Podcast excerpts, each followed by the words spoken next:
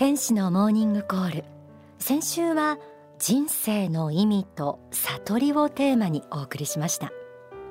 悟りという言葉はすべての人に関係があります。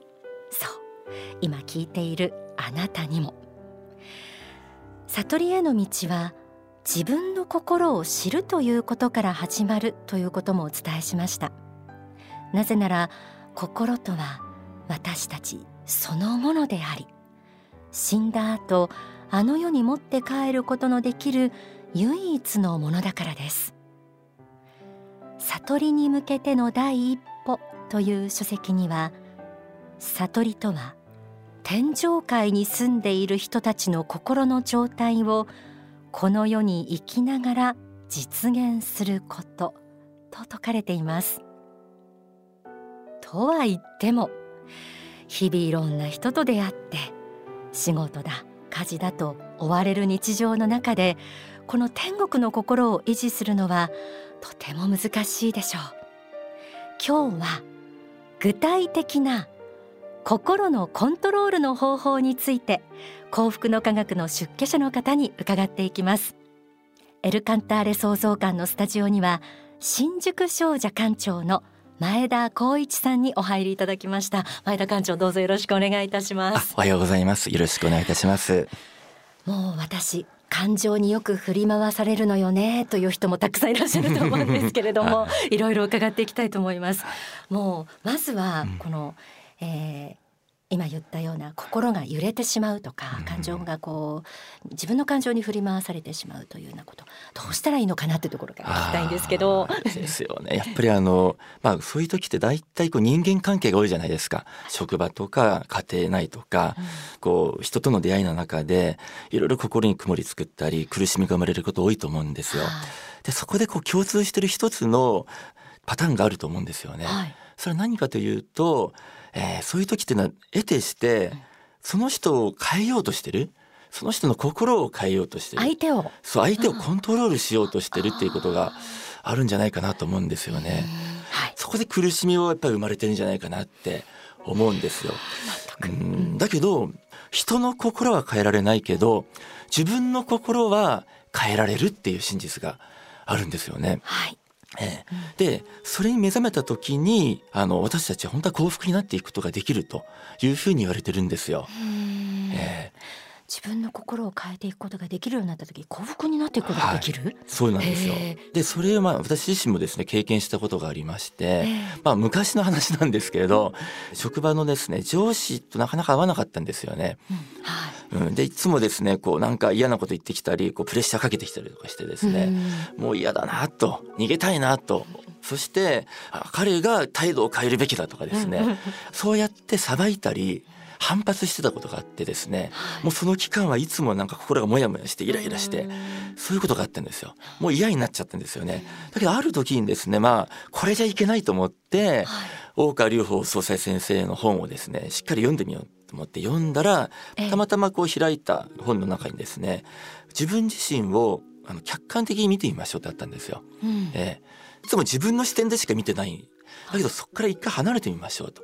でその自分と上司の上になんか例えばビデオカメラみたいなのがずっとあって、うん、それでずっとそのドラマを撮影してるみたいな感じ。そしたらどういうものが見えてくるでしょうかと。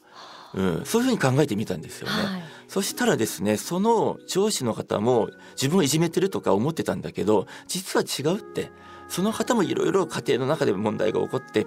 苦しみがあったりあるいはその上の方からプレッシャーがかかってきてそのストレスで私に嫌なことをつい言っちゃったりあるいはあのそれ以上にですね若かったんでその若い私を何とか育てようと思ってえー、厳しいことを言っちゃったりとかですね、うそういう愛の思いがあったんだとかですね。ですよねでまああた冷静になって感情を抑えてあの相手を理解しようと思ったってことなんですよね。ただですね不思議なことに自分の心がスーッと穏やかになってきてうん楽になってこう来たんですよ。はい、あこれって幸福って言うんだなみたいな。えー、えー、うん。でその後はです。その後,、うん、その後はあのそれがこう心の中にふっと落ちてきてですね、はい、あ申し訳なかったって自分が悪かったっていうそういう反省の思い。うん、そんなね反発しちゃって申し訳ありませんでしたって思いとか、はい、あるいはその、えー、もう自分をここまで思ってくれたんだってありがとうっていうありがとうございますって感謝の思いみたいのがこう自然と出てきてですね、はい、で次の日にですね朝職場に出勤した時に自分はもう今日からあの変わろうと思ってですね心からそう思って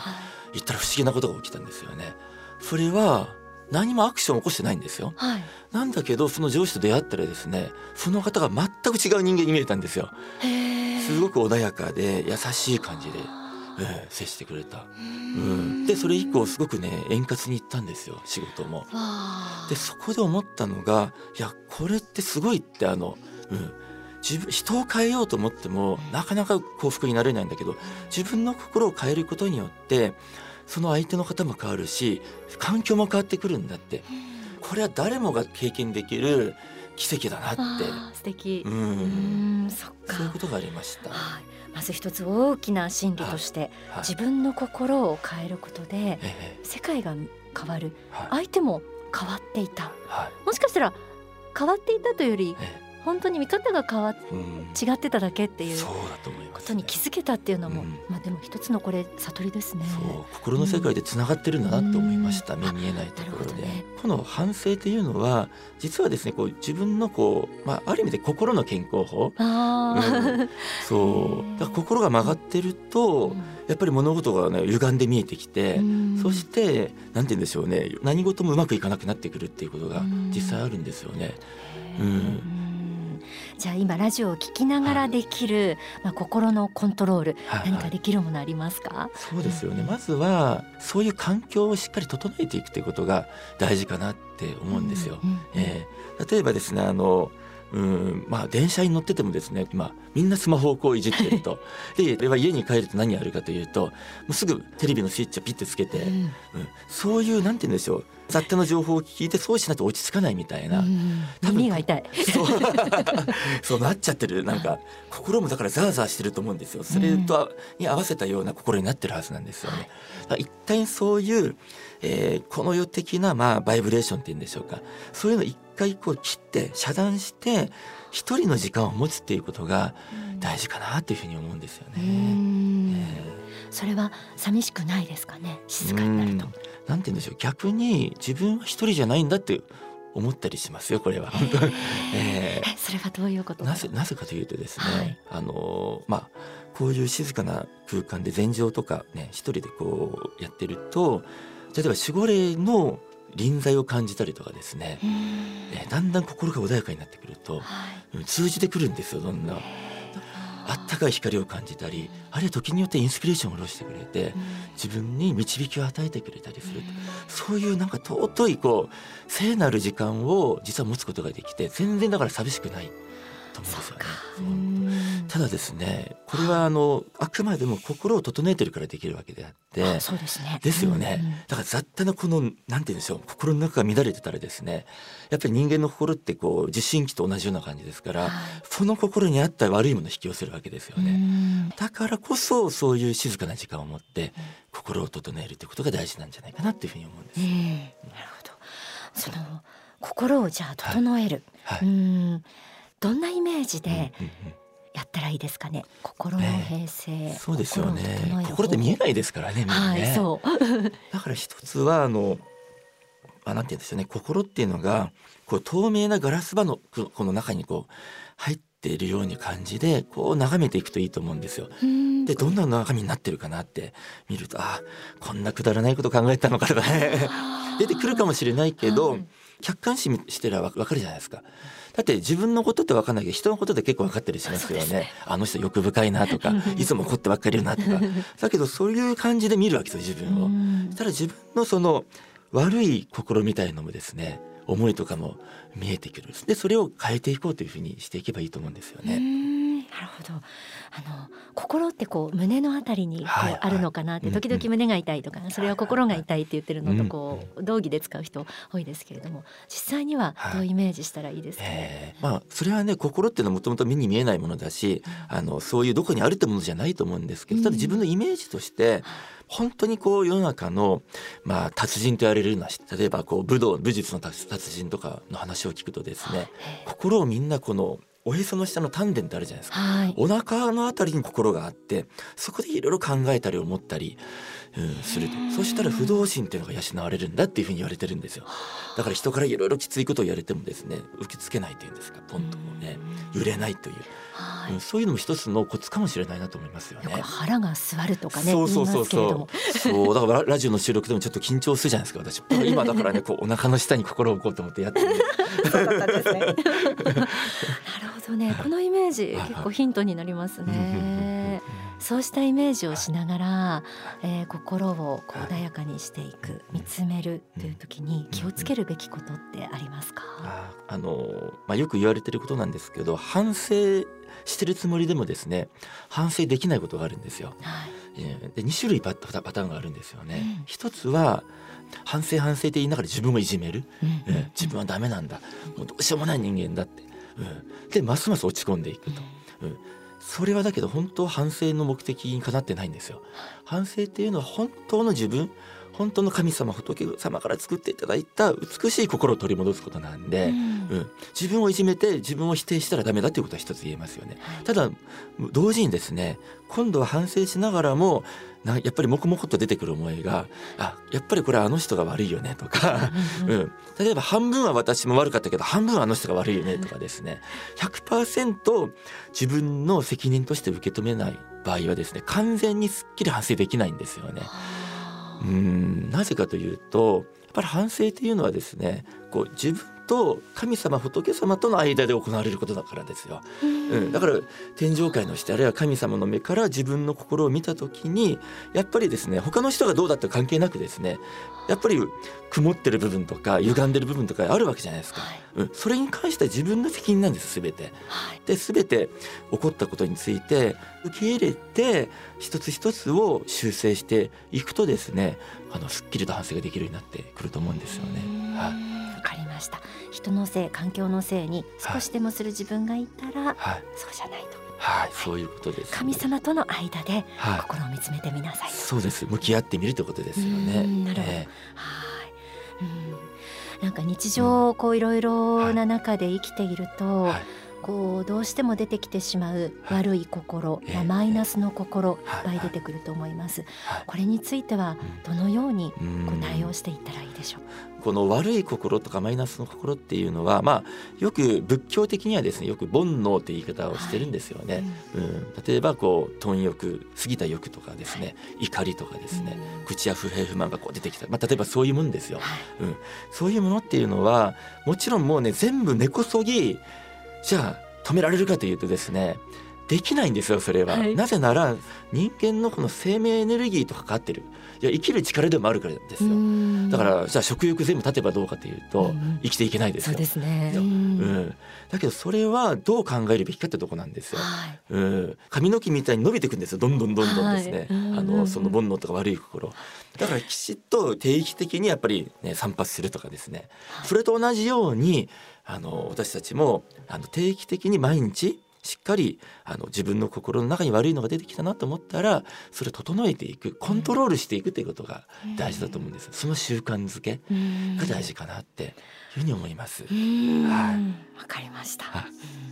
そうしていく中でどんな境地どんな世界が待っているでしょうか、うまあそれはですねあのやっぱり私たちがなぜこの世に生まれてくるのか、地上に生まれてくるのかっていうところにかかってくるわけですよ。はい心を見つめる中で実は幸福っていうのは心の静けさとか安らぎそれ自体も幸福なんだけど実はこの人生問題をまあ問題集をね解くように解決していく中で私たちの魂が高まっていって、うん、向上していくってそういう幸福もあると思うんですよね。それこそですね悟りって言われてるものだと思うんですよ。でそれはまあ、前回のねあのラジオでも番組でも言われてたようにあのあの世に持って帰れる宝物なんですよね。うん、だだから人生の苦しみっていうのも実はそこに大いなる意味があるんだということだと思うんです。はあ、わかりました。えー今日心のコントロールについて新宿商社館長前田光一さんにお話を伺っていますではここで大川隆法総裁の説法をお聞きいただきます幸福ならんとする人は自らの心の中に静かなる鏡のごとき湖面のごときそうした平らかで光り輝く水鏡を持っていなくてはなりません。それがいつも平らかで光を放っていなくてはなりません。幸福になるために。鏡は平らかであればこそこの世の中の姿を見事に映すことができます。それは磨かれ光っているからこそ美しくも見えるのです。私たちは心の中に鏡を持っています。これを日々磨くという行為は反省という行為でもありますがこれを磨くということのみならずこの湖面の決して涙出せないという工夫が大事であるのです。涙出せないことです。いつも月が映るような透明感あふれる。湖面にしておくことです。泣いた湖面にしておくことです。世界を正しく映すために。他の人の姿を正しく映すために。ましてや自分自身の姿を正しく映すために。そうした平らかな湖面を持たなくてはなりません。反省の基準は自らの心が涙っていないかどうかをいつも点検すること。これは自分で分かります。穏やかな心になっていることです。一日中あるいは一日中のうちに乱れた時があったならばそれをすぐ穏やかに戻そうと努力することです。そして一日穏やかな日が続いたならば小春日和のような日が続いたならばあなたは幸福であったのです。そして他の人にもそういう状態を上げたいと願うことがさらに自己拡大にとまた自分の幸福を広げていくことにもなっていくということなのです。心を平らかにするというこの一点を今日は持って帰ってください。そしてそれがだんだんだんだん大変なことなんだなということが分かってくるようになります。この心を平らかにするというそれだけのことがこれを続けていくことだけでいつの間にか偉大な人格に自分が変わっていくのを知るでしょう。お聞きいただいた説法は人生の王道を語るという書籍に収められています。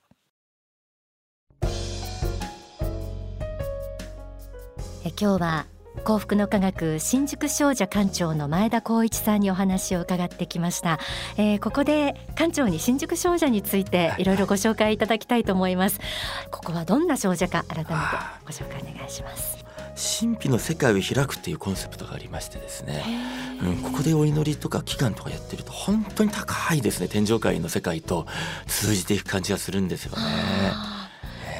あんな都会の喧騒のど真ん中にありながら。そうなんですよ 空間ですね。祈願とか研修なども、私も時々受けさせていただくんですけれども、はい、おすすめとかありますか、えー、あの幸福の条件研修というですね研修があるんですよ、はい、えー、まあ、どんな研修かということですけれど、はい、これ一言で言うとですね、まあ、この今日のテーマと関わるんですけれど本当にこの本物の幸福っていうのを実感できると。つまりですねなんか私たちは何かを得られたら幸福とか何か成功したら幸福って思うじゃないですか、うん、そういう幸福もあるんだけどやっぱりもともとその私たち幸福だなと感じるのはやっぱり心の穏やかさとか安らぎとかですね、うん、そういう幸福を実感できる研修であります。で同時にですねやっぱりこの研修まず癒しから入って深い反省に入っていってその後許しの世界に入るんですよね。許し、えー、他の人を許せる自分あるいは自分も許されてるという自分を実感してそこで生まれ変わるんですよ。なんか神聖というかですね、うん、だから本当に力強い自分に生まれ変わるんですよこの研修終わったら。そうです自信のあふれる力強い自分に生まれ受けなきゃ。ぜひいらっしゃってください 本当。ね。えー、他にも、はい、えー、研修、はい、えー、祈願、はい。えー、行っておりますので、はい、そして本当に背が高くてハンサムな館長に会うことができますので 新宿少女ホームページもね、ありますのでね、あのぜひチェックしてみてください。え今日は新宿少女館長前田光一さんにお話を伺ってきました、前田さん本当にどうもありがとうございました。ありがとうございました